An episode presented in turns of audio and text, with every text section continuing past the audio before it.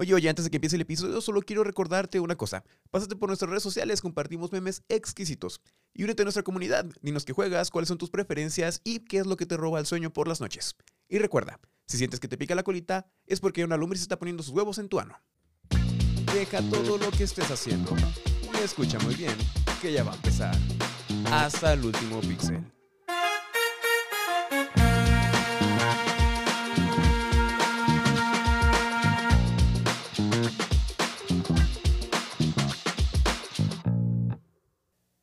Sea usted bienvenido al séptimo episodio de Hasta el último píxel, el podcast donde te compilamos las historias de los hechos y personajes más emblemáticos de la industria de los videojuegos. Yo soy Jonah y enfrente de mí tengo al siempre histriónico Luis. Por favor, deleítanos con tu bella voz. ¿Qué tal, Jonah? Eh, estoy aquí tratando de, de figurar que es histriónico. Búscalo, te lo dejo de tarea. ¿Cómo has estado? ¿Qué has hecho esta semana? Bien, pues esta semana regresé a algo que no pensé que fuese a regresar. A... ¿Qué crees que regrese? No sé, güey, ya regresaste con tu ex o algo así. No. ¿Algo igual de tóxico? Nah, no, no, no tan tóxico. Eh, regresé a jugar Minecraft A la... después de muchos años de ya no jugarlo. Ajá. Pero lo jugué un ratito porque nada más quería hacer mi casita. O sea, pues como muy emocionado. Después me fui, terminé mi casita y dije, pues ya, es todo. Y lo desinstalé. Ah, ya, sí, a la brava. Sí. Es que si lo dejaba, probablemente no esté de aquí en ese momento. Ibas a regresar. Ah, ya, entiendo eso. Yo también regresé a, a algo de mis... Uh, a tiempos de secundaria, creo yo. Rayos. es- no, es momento de hablar de esas cosas. Tranquilo. Eso también todavía lo hago. Yo volví a jugar un, un Tycoon, el Game Dev Tycoon, un juego sobre hacer tu propia empresa de desarrollo de Sí. videojuegos. Me clavó un chingo, me quedé media hora después de trabajo, porque lo empecé a jugar en el trabajo, un rato muerto, y me fui media hora después porque estaba jugando con muchas ganas. Lo tuve que dejar por bien de mi vida social, profesional, todo. O sea, No tienen pagar los horas extra tampoco. Ajá, lo tuve que dejar, más que nada porque esa cosa me chupa la vida. ¿Y hay algún nuevo trend o algo? Bueno, está, creo que de más decirlo, Marta de baile con Sus pues, calcetines ajá. en las latas. las latas con calcetín y el babo con su... Con sus perlas en el calcetín. Pero no hay nada nuevo, ¿verdad? Creo que estamos al día. Pues creo que es todo lo que yo recuerdo hasta el momento. Ajá. Este, sobre todo lo último, desearía no haberlo visto. pero aquí estamos. Yo no lo he visto, ¿eh? A mí me lo contaron. Pero tengo ese morbo, güey. Quiero ver esas bolitas. Eh, tremendo. ¿Me recomiendas o no, cabrón? Juro por ti mismo. Solo te puedo decir que lo, que lo puedes ver en Twitter. Ah, ah, bueno. El día de hoy les traemos una historia cortita pero simpática como la de Luis, que nos va a llevar a bonitos tiempos pasados donde todo era simple, una pequeña rana llegando al otro lado. Un clásico. ¿Tienes alguna historia con Frogger? ¿Algo que recuerdes? Sí, yo recuerdo que Frogger lo jugué en un cartucho, en mi típico cartucho, yo creo que un día lo voy a, a conseguir Ajá. otra vez. De 900, muchos juegos en uno. Ajá. Y ahí jugué el Frogger, la versión de Atari. Mm. Y probablemente haya jugado una versión de las de Xbox negro o algo así. Ah, creo que la de Atari es la mejor versión de todas las que estuvieron en ese tiempo. Yo lo jugué en un cartucho de Game Boy Advance. Creo que fue mi primer cartucho de Game Boy Advance que tuve. Lo, lo quiero mucho, ahí todavía lo tengo. Para el que nos esté escuchando y no sepa quién es Frogger, el Frogger es un juego, tal cual. Eres una ranita. Ajá. Es un juego. Es un juego de una ranita cruzando un camino donde hay carros, tienes que esquivar carros, tienes que subir a troncos, etcétera, para llegar al otro lado, sin que te toque cualquier cosa, porque esa cosa era la muerte instantánea. Y si probablemente no lo conoces como Frogger, tal vez te suene mucho de un juego de celular. Ajá, el Crossy Roads. Esta historia, les digo, es cortita, no hay mucha información. Estamos cayendo ya en los juegos donde la información es escasa, aunque el juego sea icónico. Esperamos que sea de su agrado y sin más que decir, yo digo que procedamos a empezar. Vamos a darle. Nuestra historia comienza a principios de los años 80. El furor por los videojuegos se veía en las calles. Los centros recreativos estaban abarrotados, podías ver arcades hasta en el dentista y el impacto alcanzó hasta los medios de comunicación masivos de la época como la televisión y la radio. Güey, qué chido estaría que aquí hubiese una maquinita en el dentista, en el doctor, en el simi y no unas tortillas, güey. O sea, también pues, pero... Ah, no, sí, no puedes quitarla de la tiendita, güey. Sí, güey, creo que su mayor ingreso son las maquinitas. Eran, Eran. lastimosamente, eran. Los principales exponentes del momento, como Pac-Man, mantenían viva la llama del interés entre todos los empresarios del sector por ver quién tendría el siguiente gran éxito. Konami era una empresa japonesa de entretenimiento que apenas se encontraba entrando en el mercado. Fundada en 1969 y comenzando a crear arcades en el 73, su más grande éxito había sido Scramble, el primer matamarcianos de scroll lateral, el cual había salido justamente unos meses antes de que comience esta historia. Qué sorpresa. ¿Qué, matamarcianos? Exacto, un Space Invaders de Konami, pero ah, Konami. Mm. Tengo muchos buen- buenos recuerdos con Konami. Exactamente. Konami es de esas empresas que antes eran todo y ahorita ya... ¿Qué es un Konami? Actualmente es. ¿Qué chingos es un Konami? Sí, ahorita hacen puros pachincos y cosas así. Y parece que ya están reviviendo sus pequeños IPs que para nosotros eran todo. Lo último que me acuerdo de Konami es que hace unos años, no sé, no sé cuántos, anunciaron un Castlevania y tomó como de, ah, sí, Castlevania, no sé qué, la chingada. Y era una máquina tragaperras, güey. Ajá. Sí, y ahorita prácticamente todo es eso. El, el último Argüende en el que estuvieron, mm, bueno, que yo me enteré, fue el de la demo de, del Silent Hill, que la cancelaron. Del PT. Ah, PT, ese güey. En la empresa siempre se estaban desarrollando nuevos videojuegos, desde proyectos individuales hasta trabajos que consumían a todo el departamento. Y le llegaría el turno a Akira Hashimoto para tener los reflectores por un tiempo. Akira era un desarrollador promedio, parte del equipo de trabajo como programador en todos los proyectos que Namco manejaba en ese periodo de tiempo. Su trabajo, aunque cumplidor, no había sobresalido para nada. Esto conllevó a que no hay información sobre el origen de Akira, más que fue un hombre de buen corazón. Ah. Sí, no sabemos nada de este pobre hombre. No Nomás sabemos cuándo nació. La historia del día de hoy. Ajá, solo sabemos que hizo lo siguiente. Un día, mientras el buen Akira se encontraba en su carro, parado durante el alto en un semáforo, observó una pequeña rana intentando cruzar la carretera. El pobre anfibio se encontraba espástico y desorientado debido al flujo de vehículos que no dejaban que lograra cruzar al otro lado. Ah, pobre ranita. Mm. Akira al observar la situación, se hizo a un lado, estacionó su auto, se dirigió a la indefensa rana y la levantó para llevarla al otro lado de la carretera. ¿Te imaginas que va a ser como de, ya mamaste? Se la come. Y la mata. Ah. bueno, La lleva al otro lado y la pisa. ajá, exactamente. La pisa. ¿Qué le digo? ¿Qué querías hacerle, güey? Pobre ranita. Y le dice, llama. ¿A quién? Master. Ella mamás. Su buena obra no solo le llenó el corazón, sino que le dio la idea que, aunque brevemente y casi desapercibido, lo pondría en los libros de historia. Al día siguiente, Akira llegó a su oficina con la idea de un juego donde la rana intentaría cruzar al otro lado del camino, repleto de obstáculos mortales. En Konami, la idea fue aceptada y comenzaron con el trabajo. No me imagino cómo llegó el vato. Así como llegó con alguien así como de, güey, tengo una idea bien perra. Estaba en mi carro, lo que acabas de contar, y vi una rana Ajá. y le veo cruzar el camino. No mames, güey. ¡Wow! Así todo el mundo, "¡Wow!". Desde sus inicios, la idea del juego era hacer una experiencia simple y divertida, sin complicaciones para el jugador y accesible para todos. Se comenzó a trabajar en el juego a principios de 1981, por ahí de enero. La idea ya estaba. Había que llevar a la rana al otro lado sin llegar a un predicamento filosófico de por qué quería hacerlo. O sea, sé por qué la rana quería llegar al otro lado. Ajá, porque el huevo fue primero. Ajá, o sea, Sí. no había necesidad de... Qué bueno. El objetivo era llevar al personaje hacia los sitios especiales en la parte superior de la pantalla desde la inferior, pasando por múltiples obstáculos donde todo podría matarte. Literal, todo.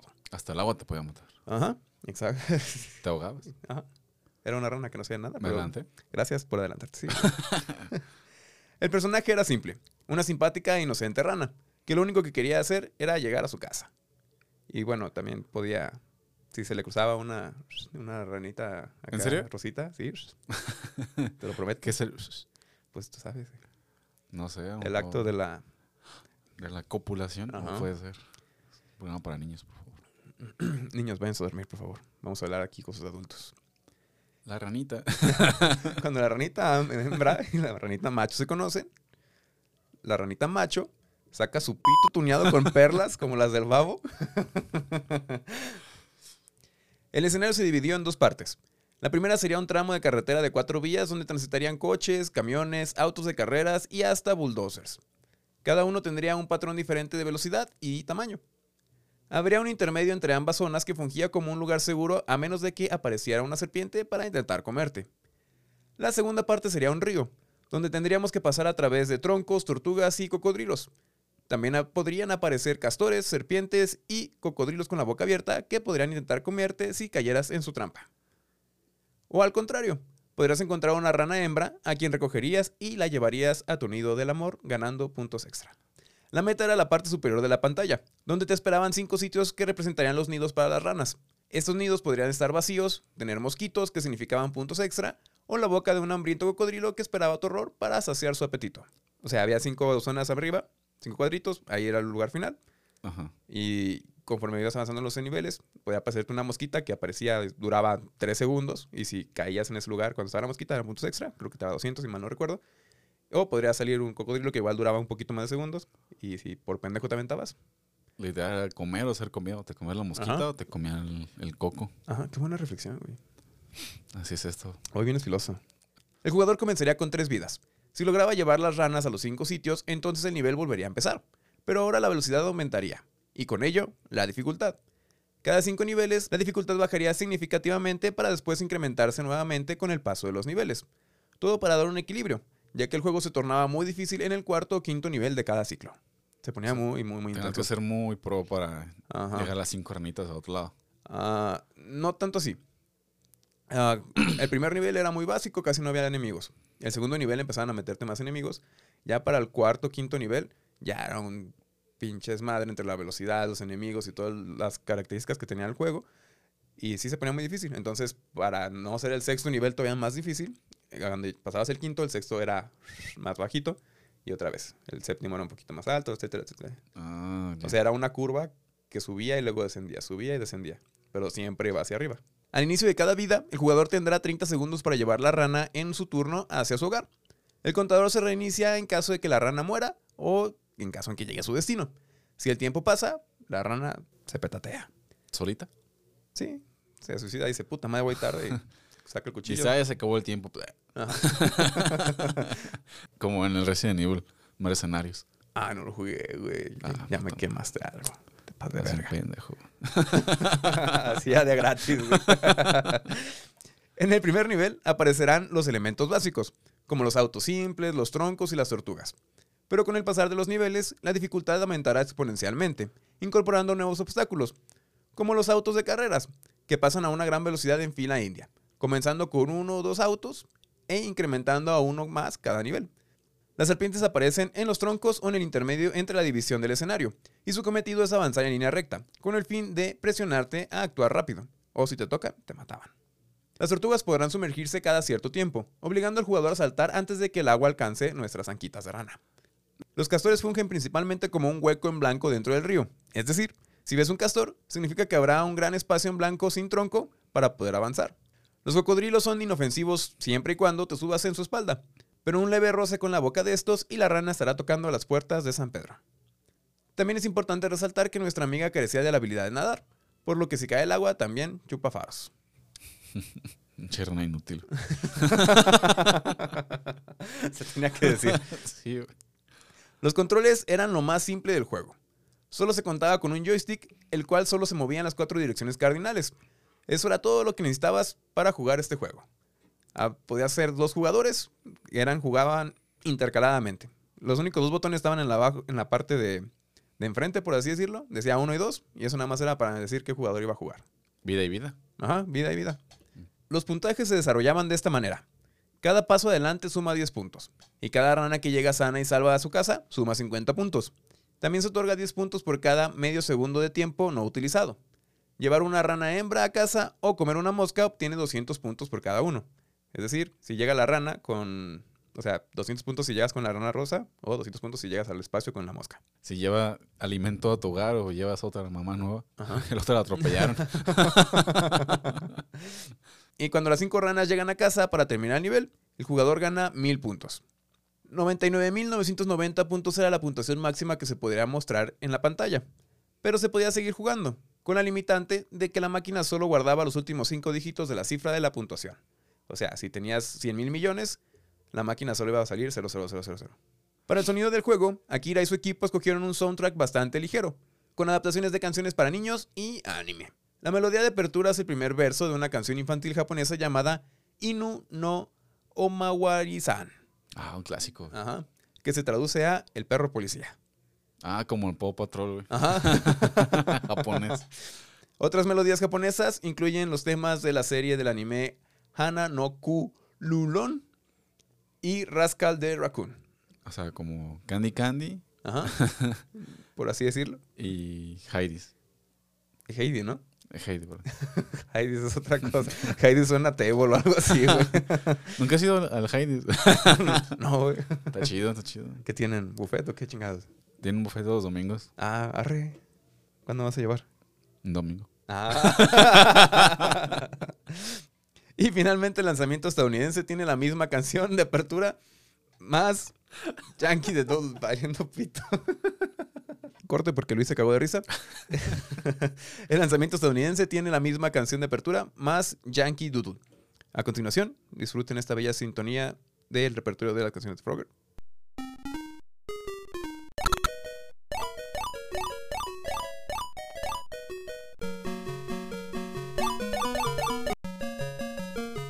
Con todo lo anterior, tenían un juego terminado, fácil de entender, divertido de jugar y que se veía muy bien. Para el nombre se tenía pensado ponerle Highway Crossing Frog, pero un nombre así de largo y aburrido no encajaba con el juego, por lo que se acortó a Frogger. Tenían que empezar con, los nombres originales otra vez. Güey, está más chido que los otros. Frogger está, o sea... O sea, Frogger está chido, pero el, primero, ah, sí. güey. ¿Cómo le ponemos al nombre que trata de una, una ranita que quiere cruzar la avenida? Así, güey. Así, Va a pegar. vendido. Ujú. El juego se había comenzado a desarrollar en enero del 81 y para junio del mismo año se tenía el juego listo para salir a las calles. En Japón, Konami se encargó de distribuir su juego en su propio país. Frogger fue bastante bien recibido en Japón.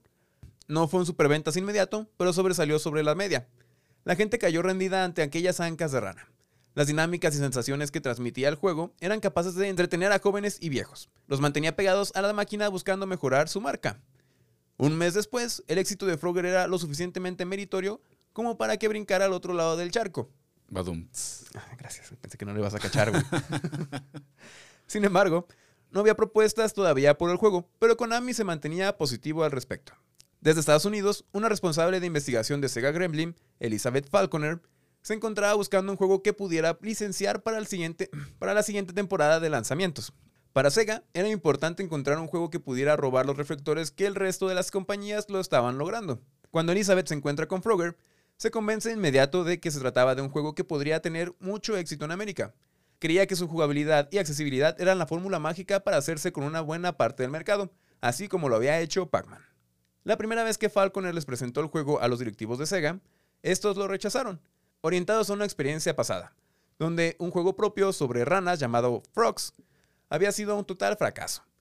Y no se sentían convencidos de que Frogger no hubiera tenido ofertas antes para licenciarlo.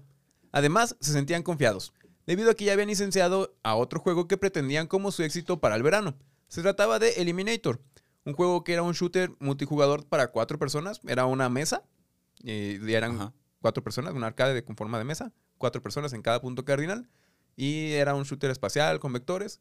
El chiste era de- destruir, ajá, destruir ahí lo que iba saliendo, y el punto final del juego era que cuando aparecía el Eliminator, que era como el jefe final, se lo chingaran.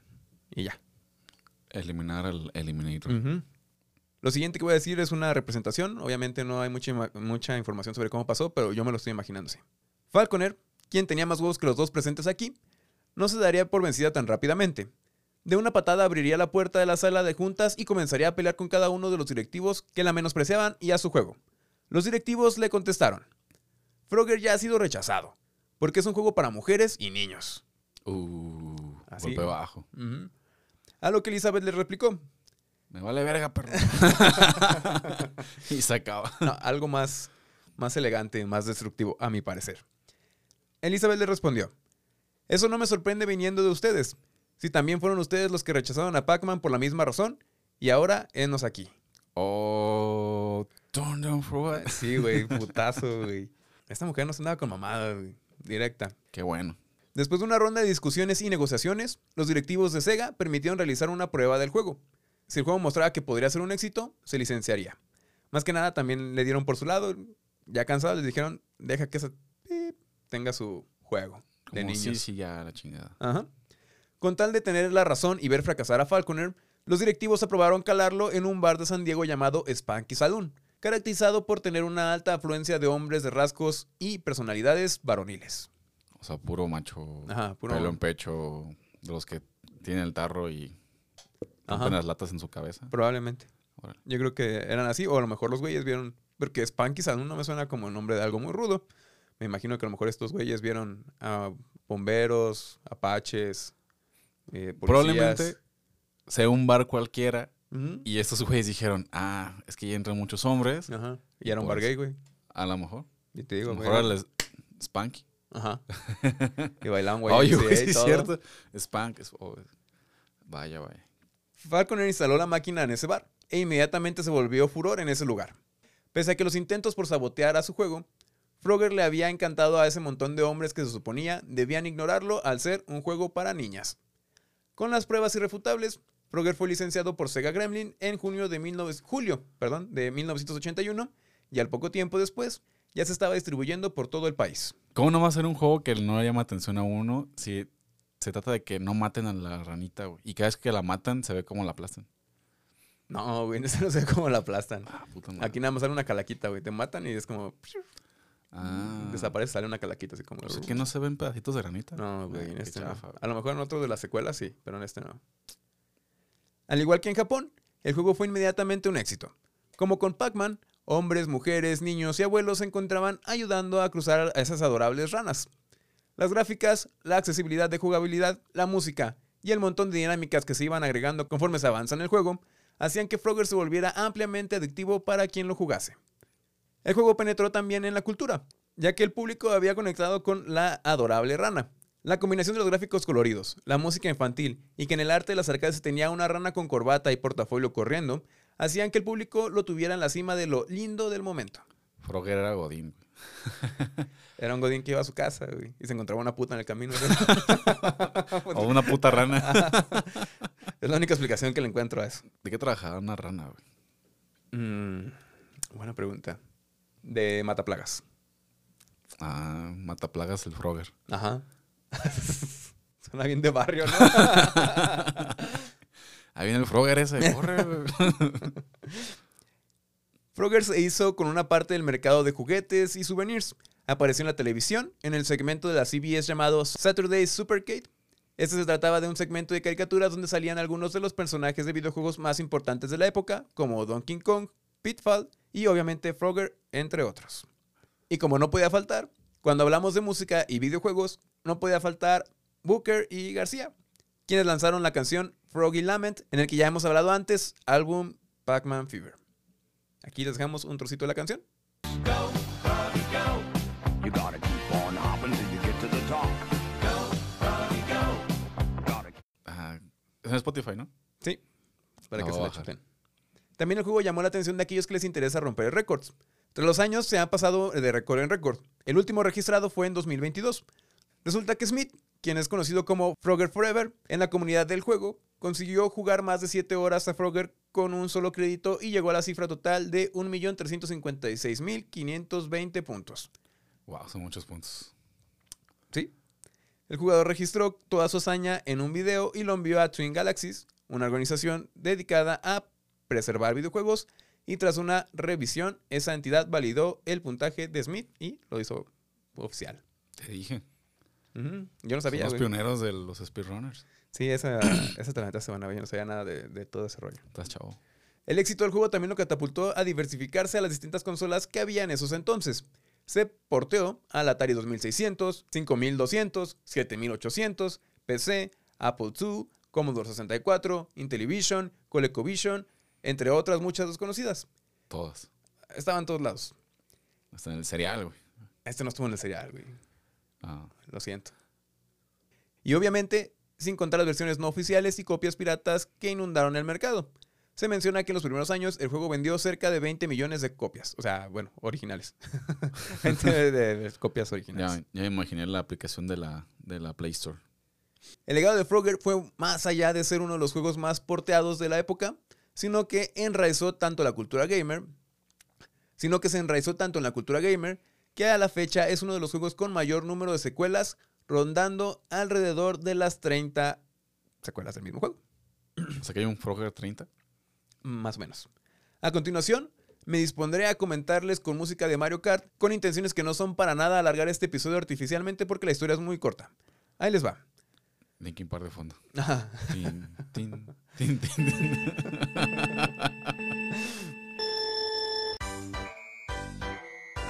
Froggy and the Frogger 1983. Frogger 2 3 Deep 1984. Froggers 93 en el 93. Frogger, el remake en, el 97. Frogger 2 Swampy Revenge en el 2000. Froggy, The Great Quest 2001.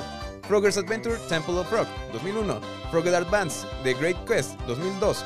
Frogger Beyonds 2001. Frogger's Adventure 2 The Last One 2002. Frogger's Journey The Forgotten Relic 2003. Frogger's Adventure The Rescue 2003. Frogger's Ancient Shadow 2005. Frogger Hellman Shadows 2005. Frogger Puzzle 2005. Frogger's 25 aniversario 2006. Frogger's 25 aniversario Frogger Evolution 2006. My Frogger Toy Trials 2006. Frogger Hop Trivia 2007. Frogger Launch 2007. Frogger 2 otra vez 2008. Frogger Returns 2009, 2010, Frogger Inferno 2010, Frogger 3D, Frogger 3D 2011, Respira, respira. Frogger Free Ya está morado. 2011, Frogger Hyper Arcade Edition 2012, Frogger Krakow 2013 y Frogger Maquinita Chiquita 2015. Y son 29, más el juego original 30, más los que posiblemente ya estén por salir o ya hayan salido en este periodo de tiempo después del 2015. Frogger era el Barbie de los videojuegos, güey. Algo que me Ajá. puedo decir de los títulos que quedan decir porque claramente no juego ninguno. Ajá, exactamente. Ha hecho de todo, güey. O sea, Ajá. suena a que fue por una reliquia misteriosa, que tenía un enemigo mortal, güey. A que regresó. Que, te- que tuvo un hijo. Tocó el infierno, pasó, viajó en el tiempo, Pasó siete ciclos del infierno, Ajá. mató a Lucy Rana, güey. se convirtió en los de la guerra. Tiró por el barranco con Dream On de fondo. Sí, güey, ma- mamoncísimo. Yo de todos estos, el único que recuerdo, y no sé cuál es, creo que es el, el Frogger Advance. Era uno que había para el Game Boy, que fue con mi primer Frogger. Yo no jugué el Frogger de arcade tal cual, eh, al principio. Yo jugué el Atari. El Atari. Ah, perro. Pero en, en- probablemente en un cartucho Ajá, de sí. 9000 en uno. Sí, Como todos los que ahora. Sí, como nos tocaron, pues así nos tocó a nosotros. En la Polystation, güey. No, ¿cómo se llamaba? El, el Nintendo, güey. Por último, la vida de nuestros héroes es un tanto desconocida. De Akira Hashimoto se cree que siguió trabajando en Konami, porque no tenemos nada de información. En realidad, Lo desaparecieron, güey. ajá, no, espérate, lo, espérate lo que te voy a decir. La realidad es que no se sabe nada de este personaje. Solo se menciona su hazaña y circula por el internet una foto de quien supuestamente es él. Bien podría ser cualquier otro japonés random de por ahí. Y dijeron que es ese güey. Probablemente, ¿qué tal si es como los niños héroes, güey? Que, ah, que hizo una, Que se los inventaron, güey. Nadie sabe quiénes son y quiénes eran más que en ese momento de la vida. Y- Y Konami dijo, "Hmm, hay que inventarnos una persona para Ajá. que sea el creador de Frogger. Ajá. Y luego lo desaparecemos. Sí, eh, ahí va la teoría conspiranoica. Todo tiende a volverse algo sospechoso cuando algunas fuentes afirman que la idea de Frogger vino realmente de un juego del pasado. Se menciona que era una copia de un juego llamado Freeway, desarrollado en 1971 por el Departamento de Psicología de la Universidad de Washington en una minicomputadora IMLAC PDS-1, considerado como parte de un proyecto relacionado con el estudio de la memoria humana a corto plazo. El rumor dice que alguien de Konami lo vio y lo comercializó, siendo de esta manera que la historia y Akira hayan sido inventados como una estrategia de marketing. De hecho, Akira en japonés significa robar, güey. No mames. Neta. ¿Me lo juras? No. Chinga tu madre entonces. Nosotros, como siempre, lo exhortamos a creer lo que le parezca más conveniente. Yo decido creer en Akira Sí, Hashimoto. para fines de este bonito podcast, escogimos la versión bonita donde el vato... O sea, yo también digo, suena hasta pendejo, ¿no? Pero el vato está estacionado para sea una... Mira, no seré japonés, pero Ajá. suena a que se llama Juan Pérez, güey. Neta. O sea, he escuchado muchas veces el nombre de Akira y Hashimoto y eso que no, me gusta Sí, es como el homólogo, pues, Ajá, por así ándale. decirlo. como Aquiles Baeza. Ujú. algo así. De hecho, si buscas el nombre Akira a Hashimoto, ni siquiera te sale ninguna Akira Hashimoto real. Te empiezan a salir Twitter, Facebook y esas cosas. Y noticias de Akira Toriyama. Ajá. Al igual que Elizabeth, existe poca información, pero se cree que siguió trabajando para Sega un tiempo más, con el respeto y admiración que se merecía. Esperemos. Sí, porque les cayó el hocico, literalmente.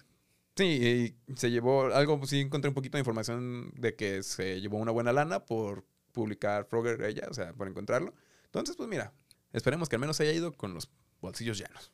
Más le vale porque les cayó el hocico. Ajá, se la aventó buena.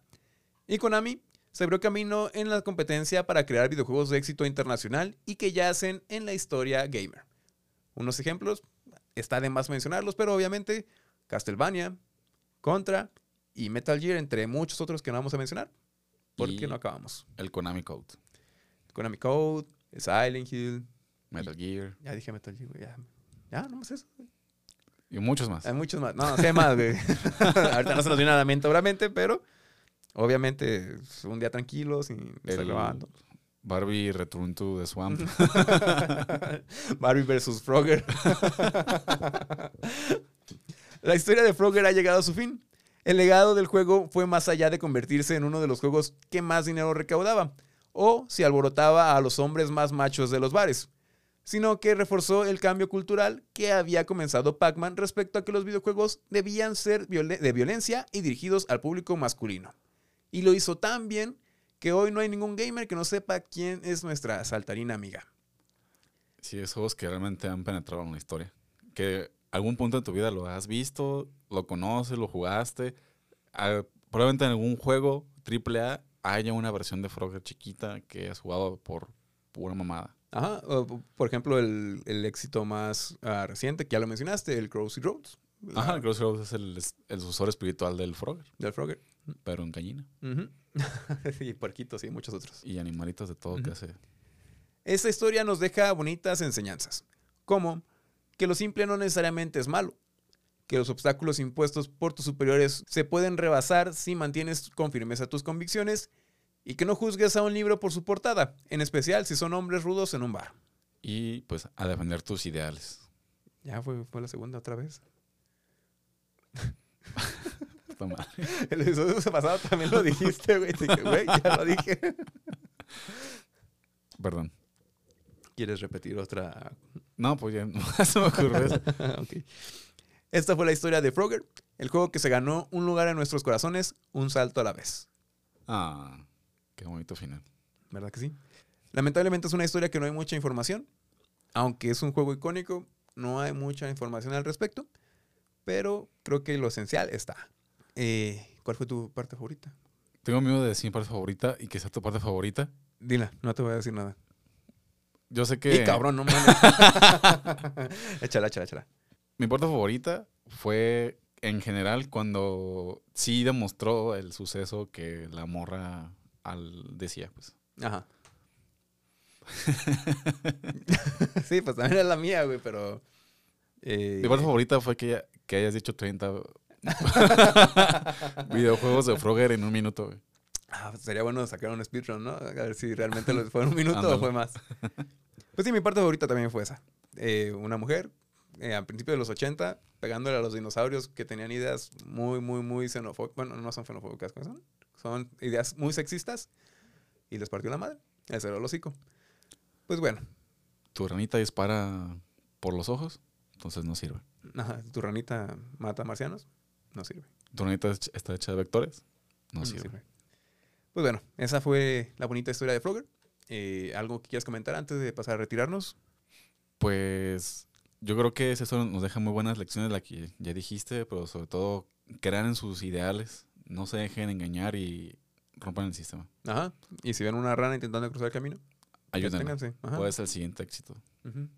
Y pues bueno, no olvides pasarte por nuestras redes sociales, Instagram, TikTok, Facebook, YouTube, Twitter también, aunque esté muerta.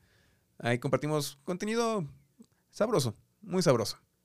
Divertido y de muy alta calidad. Exactamente, memes de los buenos. Y pues ya, sería todo. Nos vamos. Nos vemos en el siguiente episodio donde les relataremos la historia del primer videojuego diseñado por una mujer. Nos vemos en otra historia hasta el último pixel. Nos vamos brincando. Chao. Robert. Robert.